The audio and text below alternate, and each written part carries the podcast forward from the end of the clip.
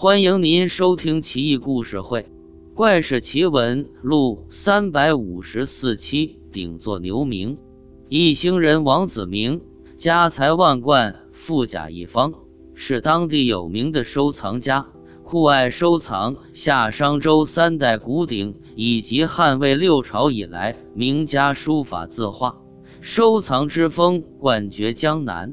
王子明很迷信。每年初都到列地庙求签问卜，想预先知道一年家宅吉凶。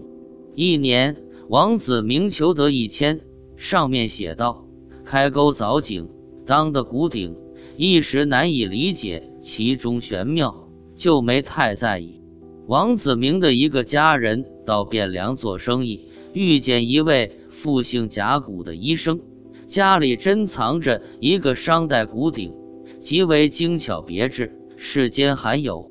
甲骨医生得意地说道：“我这个鼎天下第一，绝无仅有。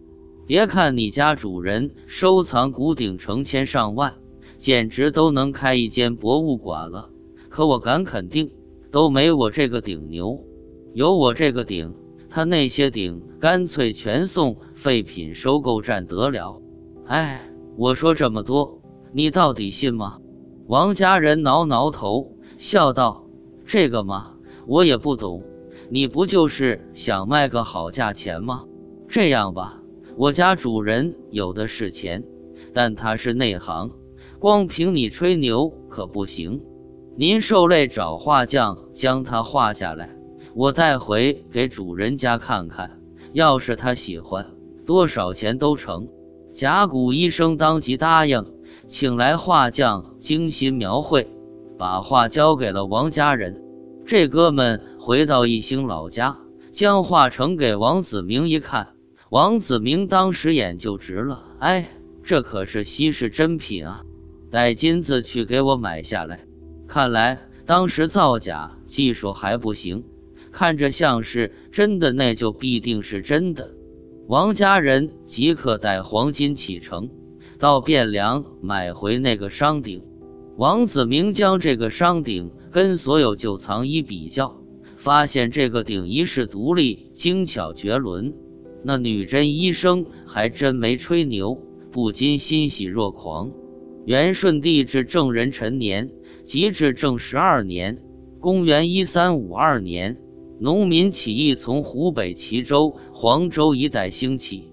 将由一星取道进攻浙西，王子明担心家藏珍宝被义军侵占，就赶紧令人深挖一个大地窖，将所有古董字画，包括那个商鼎，妥善放置进去，而后仔仔细细地封上黄土，清理干净，外人丝毫看不出来。可是怪事却出现了，这些古董刚埋入地窖。就听见地下传来沉闷的、类似于牛叫的声响，一连响了七天七夜，搞得家宅不安。王子明也心神不宁，令人掘开地窖，这才发现竟是那个商鼎在冥想，不禁狐疑，就单独把它取出来，寄放在邻居农户家。随后，义军攻占义兴。但王子明的一地窖宝贝被发现，顷刻之间被洗劫一空，连渣子都没留下。唯独那个商鼎，因为寄放在农户家，这才幸免遇难。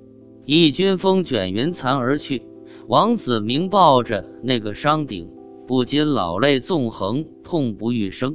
如果不是他深埋地下，还会学牛叫，恐怕也会被抢了去。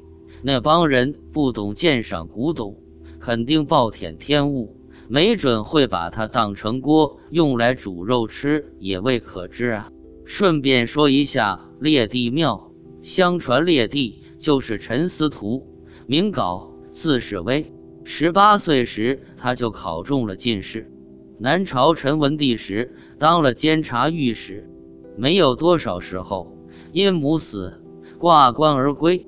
他曾刺破手指，用血写了《孝经》，借以抒发他的悲情。隋朝大业一宁时，因为功，赏以银，授以光禄大夫。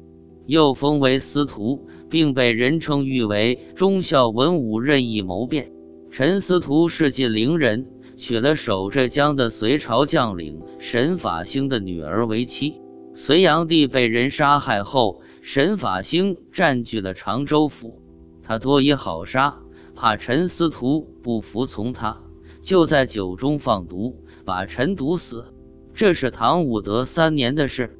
后来沈法兴在战争中被阴箭射死，人们认为陈司徒的神力，并把这事报给朝廷，就把陈的武器库建成祠庙来祭祀他。到南唐保大时，被封为烈帝，从此香火不绝。